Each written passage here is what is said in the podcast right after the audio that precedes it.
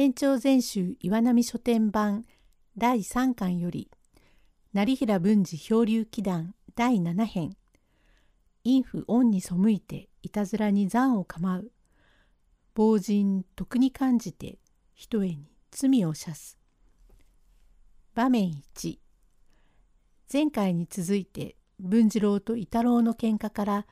伊太郎が牢行きになります。用語解説。へっついかまどのこと造作備え付けの家具のことさて前回に述べました文次郎と伊太郎の見つけ前の大喧嘩は嘘らしい話ですが神田川の大宮という道具屋のうちに見つけ前の喧嘩の誤り証文と鉄ごしらえの脇差しと柿色の一獲物が預けてあります。これは現に私が見たことがございますので盛んの棟梁伊太郎の書いたものであります。いくら乱暴でも講義のお道具を持ち出すというのはひどいやつでこの乱暴には文次郎も驚きましたが鉄砲を持って来られては何分逃げるわけにもゆかんから関金本の無名すり上げの名犬の使え手をかけ居合越しになって待っておりましたがこれはどうしても喧嘩にはなりません。見つけの役人が捨てておきません。バカだか気違いだか泥棒だか分かりませんが飾ってある徳川政府のお道具を持ち出しては容易ならんから見つけに詰め合わせたる役人がつくぼをさすまた文字りなどを持って追っかけてきて折り重なり伊太郎をうつ伏せに倒して縄をかけすぐに見つけへ連れてきて調べると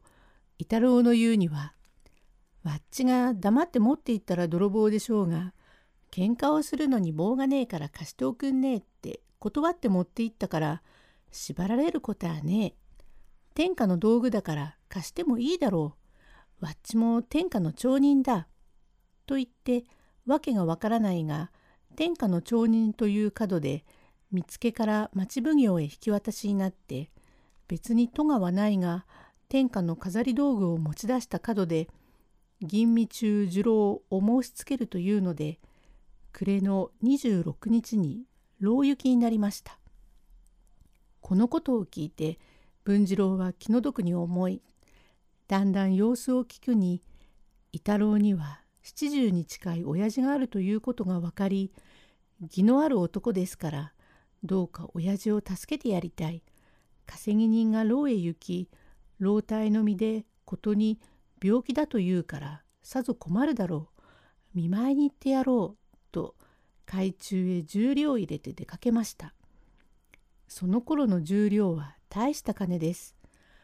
森松を友に連れて神田豊島町2丁目へ参り大坂屋という粉屋の裏へ入り文治。森松ここらかな？へえここでしょう。腰障子に筆さに「い」の字が小さく墨の方に書いてあるから。ここに違いない。手前へ先へ入れ。ごめんなさい。と腰障子を開けるとやっと畳は五畳ばかり敷いてあって一軒の戸棚があって壁とへっついはあまり漆喰で繕って商売手だけにきれいに磨いてあります。ここに寝ているのが伊太郎の親父長蔵と申して年67になり頭はすっかりはげて白髪のちょんまげで頭痛がすると見えて手ぬぐいで鉢巻きをしているが時々抜け出すのを手ではめるから桶の田川を見たようです。ごめんなせえ。長蔵。へえ、おいでなせえ。何です？長屋なら一番奥の方が一軒空いている。あそこは借り手がねえようだが、それから試験目のうちが空いているが、ちっとばかり造作があるよ。なんだ長屋を借りに来たのだと思ってら。旦那、お上がんねえ初めてお目にかかりました。あなたが伊太郎さんのご尊父様ですか？へえ、おいでなせえ。誠にありがとうご苦労様です。何大したことはありませんが、どうもお寒くなると腰が突っ張っていけません。奥の金さんがわっちの懇意のお医者様があるから見てもらったらよかろうと言ったからなあにお医者を頼むほどじゃねえと言っておいたがそれで来ておくんなすったのだろう早速ながら脈を見ておくんなさい。森松。何を言ってるんで文治。医者ではない。お前さんは伊太郎さんのお父さんかえ？へえ、わしは伊太郎の親父です。わしは本庄の成平橋にいる。波島文次郎という至って粗骨者、このごともご別婚に願います。何、そういうわけですか。あいにく伊太郎がおりませんが、もう蔵は冬塗る方が持ちがいいが、今からじゃ遅い。土が凍りましょう。森松。何を言うのだ、つんぼだな。そうじゃねえ。おめえさんは盛んの伊太郎さんの夫さんかと聞くのだ。この方は本所の旦那で波島文次郎というお方だ。何？江島の天神様がどうしたと？わからねえとっつぁんだ。旦那が声が小せえからなおわからねえのだ。もっと大きな声でお話しなせえ。わしは本庄成平橋の波島文次郎と申すものです。はあ、本庄成平橋の波島文次郎とおっしゃるのか伊太郎の親父長蔵と申します。お心安く。この度はまことにお前さんにお気の毒でなあにこの度ばかりじゃない。これは時々起こるので腰が差し込んでいけません。森松。そうじゃねえ。旦那がお前に近づきに来たのだよ。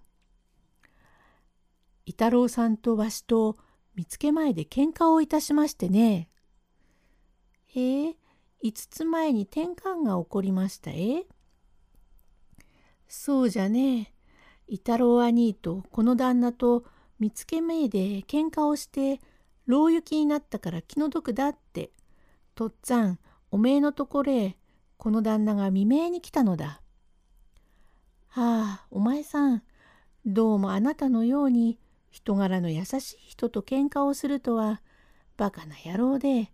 大方くれよっていたのでございましょう。子供の自分から喧嘩っ早くってございまして晩ごと人に傷をつけ自分も傷だらけになって苦労ばかりさせるがあなたはよくまあ腹立ちもなく未明に来てくだすってまことにありがとうございます。伊太郎が牢から出ればぜひお詫びごとに連れて出ますからどうかわしに免じて勘弁しておくんなさい。文治どういたしましてこれは心ばかりですが伊太郎さんもご気性だから健やかで速やかにご出漁になりましょうがそれまでの助けにもなるまいがほんの土産の印にあげますから何かあったかいものでも買ってあがってください。これは何です？森松。これは伊太郎さんが牢へ行っているから旦那が見舞いに下すったのだ。金が十両あるのだ。そんなことは言わんでもよろしい。つん的でわからねえな。おめえに土産にやるんだよ。何？十両をわしたちにくださるとは、なんたる情け深いお方ですかね。伊太郎は付き合いが広いから、牢へ差し入れ物をしてくれる人はいくらもありますが、牢門している親父のところへ見舞いに来てくださる方はありません。本当にあなたはお若いに似合わない親切な方です。暮れに差し掛かってせがれはいず、どうしようかと思っているところへ、十両とまとまった金をくださるとはありがたいことで、ご恩のほどは忘れません。旦那様、どうぞご勘弁なすってください。何、まことにいささかですよ。赤坂へおいでなさるとえ？つんぼだからしょうがねえ。行きましょう行きましょう。さあ帰ろう。と森松を連れて宅へ帰りました。場面2お村は友之助の提案で文治の母が出かけている時に食事の差し入れに通います。その年のうちにお村と友之助に所帯を持たせなければならんから処方を探すと浅草駒方に小さいうちだが空き家がありましたからこれを借り受け造作をして袋物屋の店を出しました。袋物屋というものは店が小さくても金目のものが置けますからいい商売でございます。友之助は荷を背負い出して出入り先を歩く。うちにはお村が留守いながら商売ができます。お村が19で友之助が26ですからままごと暮らしをするようでございます。その年も暮れ翌年になり安永9年2月の半ばに文次郎の母が成田山へ参詣に参りますにつきおはやという実の名と清助という近所の使い葉山をする者を共に連れて出立しました。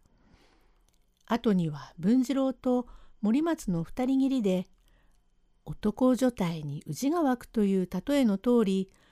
台所なども手回りませんでおまんまを炊くと柔らかくっておかゆのようなのができたり怖くって焦げたのなどができたりします。友之助はお村に言いつけてこういう時にご恩を返さなければならん。お前おかずをこしらえるのが面倒なら料理屋から買ってでもいいから毎日何か旦那のところへ持って行っておあげというので毎日昼頃になるとお村が三つ組の二物にいろいろなものを入れて持ってまいります。文治は「お前がそうやって毎日長い橋を渡って持ってくるのは気の毒だから来てくれないようにと断ってもこちらは友之助に言いつけられたから毎日毎日雨が降っても風が吹いても東橋を渡ってまいります。ある日のこと文次郎は森松を使いに出して一人でおりますと空はどんよりとして梅ももう散りかかってあったかい陽気になってきました。お村のなりは南部の愛の乱達島の座敷着を普段着に下ろした小袖に沖縄格子と根術の腹合わせの帯を締め髪はだるま返しに結い馬郎の串に三五十五分玉のついた銀冠を刺し前だれがけで「お村旦那こんにちは遅くなりまして」また来たか。まことに心にかけて、毎度うまいものを持ってきてくれて気の毒だ。商売をしていれば、さぞ世話しかろうから、わざわざ持ってきてくれなくてもいいに。おいしくなくっても、私が手ごしらえにして持ってまいりますが、その代わりには甘ったるいものができたり、塩っ辛いものができたりしますが、旦那にあげたい一心で持ってまいりますのですから召し上がってくださいまし。お前の手ごしらえとはかたじけない。日々のことでまことに気の毒だ。今日はちょうど森松を使いにやったから今自分で膳立てをして酒をつけようと思っていたところでちょうどいいから膳をこしらえて缶をつけておくれ。手前と一杯やろう。というのでお村は立って戸棚からとくりを出して利休型の鉄瓶へ入れて缶をつけ膳立てをして文治が一杯飲んではお村に刺しお村が一杯飲んでまた文治に刺し刺しつ押さえつやり取りをするうち互いにほんのり桜色になりました。色の白いものがほんのりするのはまことにいい色で色の黒い人が赤くなると栗川茶のようになります。場面3文治とおむらはほろ酔いで色っぽい雰囲気になってきます。用語解説。冗談。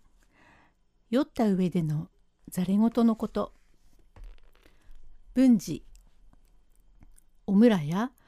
手前は柳橋でも評判の芸者であったがわしは武域者で芸者を買ったことはないが手前に恩にかけるわけではないが牛屋の雁木で心中するところを助けてエビ屋へ連れてきて顔を見たのが初めてでああ美しい芸者だと思った。その時の姿は今に忘れねえがあの時の乱れた姿はよかったな。おや様子のいいことをおっしゃること。うちにいると私のような武域者はないと姉さんに言われましたのを美しいなどとおっしゃっては間が悪くって気が詰まりますよ。いや真に美しい女だ。手前が毎日路地を入ってくると文次郎のうちには母が留守だから隠し女でも引き入れるのではないかと長屋で噂をするものがあるからそれで手前に来てくれるなというのだ。友之助も母の留守へたびたび来るのは快くあるまいから、もう今日きり来てくれるなよ。あら、参りませんと叱られますから、来ないわけには参りません。旦那様は大恩人ですから、こういう時にご恩返しをしてあげろと申し、私も来たいからおいしくなくっても何かこしらえてお邪魔に上がります。手前が来てくれれば俺はありがたいが心中するほど思い込んだ同士が夫婦になり女房がむやみに一人で出歩けば亭主の心持ちはあまりよくあるまい。俺は独り者でいるところへ手前が毎日来てひょっと臨機でも起こしはしないかと思ってそれが心配だ。あんなことをおっしゃる臨機などはございません。いつでも行ってこい。ああやって心中するところを旦那のおかげで助かったのだから、波島の旦那がお前を手かけによこせとおっしゃれば、すぐにあげると言っております。と、ちょっと言う口も商売柄だけに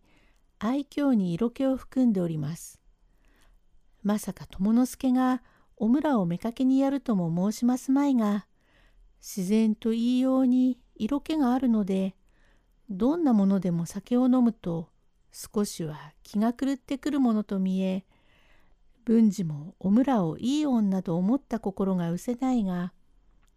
文治、手前とこうやって酒を飲むのが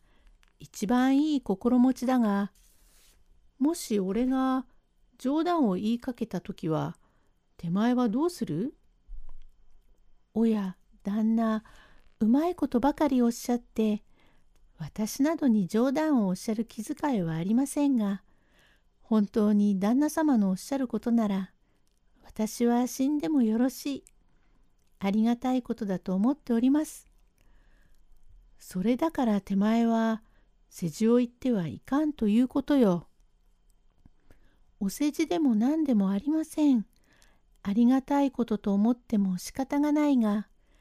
旦那様のような凛々しくって優しいお方はありませんよ。それ、そういうことを言うから男が迷うのだ。罪作りな女だのう。と、常にない文次郎はほろ酔い機嫌で、おむらの膝へ手をつきますから、おむらは胸がドキドキして普段からおむらは文次郎に惚れておりましたがいつでも文次はキリッとしているから言い寄るすべもなくっていたのが常に変わって色めきました文次郎の様子に「旦那本当にそうなら私は死んでもようございますよ」と言いながらそっと文次郎の手を下へ置いて立ち上がり外を覗いてみてぴったり入り口の障子を閉め中仕切りの襖を閉め小窓の障子も立てて薄暗くなった時文治のそばへぴったり座って「旦那あなたは本当に私のようなものをそう言ってくだされば私は友之助に捨てられても本望でございますがその時はあなた私のようなものでも置いてくださいますか?」と文次郎の手を取って引き寄せましたがこんな美しい女に手を取られてもたれかけられてはどんなものでもデレスケになりますが文次郎はにやりと笑いおむらの手を払って立ち上がりくしゃくしまいの襖を開け小窓の障子を開け表の障子も残らず開け払って元の席へ座り「おむらもう俺のところへ来てくれるな。よく考えてみろ。去年の暮れ友之助と牛屋の雁木から心中するところを図らずも助けて二人の主人と親に掛け合い所帯を持たせ我が仲人になりて夫婦にしたところ友之助も手前も働き店が繁盛するというからめでたいと思い陰ながら喜んでいたところ母が留守になり毎日うまいものを持ってきてくれるから友之助の言いつけもあろうがこうやって一人でいる文次郎のところへ若い女が毎日来ては世間に悪評を立てられるかもしれんし友之助にもすまんというのを聞かずに毎日来るが今手前の言った言葉はどうしたのだ？命を助けられた文次郎の言うことだから嫌ということができず世辞に行ったか知らんがたとえ世辞にもそれはよろしくない。手前がそういう心得違いでは友之助に言い訳が立つまい。今日のは手前が世辞で言ったのであろうけれどもよろしくないことだ。このほども噂に聞けば友之助の留守には芸者や太鼓持ちが遊びに来るのを良いこととし酒を飲んで三味線などを弾いて遊んでいるということだがそれはよせよ。商人の女房になってそんなことをしてはよろしくない。今までの芸者屋とは違うぞ。世間の票も良くないから友之助の留守にはどんな男が来ても留守だからあげることはできんと言って速やかに返せよ。必ず浮いた心を出すな。手前は今のような世辞を言うのが持ち前であるが、もし誰か手前に惚れて今のようにもたれかかり、手前のような挨拶をすれば、それは男だからどんな間違いができるかしれん。その時は友之助に対してミサオを破らなければなるまい。俺が冗談を言ったら俺の手を払いのけ、旦那あなたはよくないお方だ。私ども二人を助けて夫婦にしてくだすった恩人でありながら、かりそめにもよくない。この後はあなたのところへは参りませんと、きっぱり言ってくれるくらいな心があれば、俺も嬉しく思う。今日のところは冗談にするが、以後はならんぞ。さあ、一杯飲んで帰れ帰れ。と言われて、おむらは間が悪いから真っ赤になって猫が缶袋をかぶったように後びさりにしてこそこそと台所から抜け出してしまいましたがさあもう文次郎のところへ行くことはできません。友之助はそんなことは少しも知りませんから「おむらこの頃は旦那のところへ行かないがどうしたのだえ?」旦那は機嫌会で機嫌のいい時と悪い時とは大変違いますよ。そうしていくら硬いと言っても若いから時々嫌なことを言うからあんまり近く行かない方がいいよ。どこか離れたところへ来そうじゃないかと言われ友之助は元より気のいい人だからそうかそんなことがあるのかそれなら他へ来そうと女房の言いなり次第になりついに文次郎に無沙汰で銀座三丁目へ引っ越しましたが後に文次郎が無名国へ漂流するのもお村の悪いためでありますから女というものは恐るべきものでございます。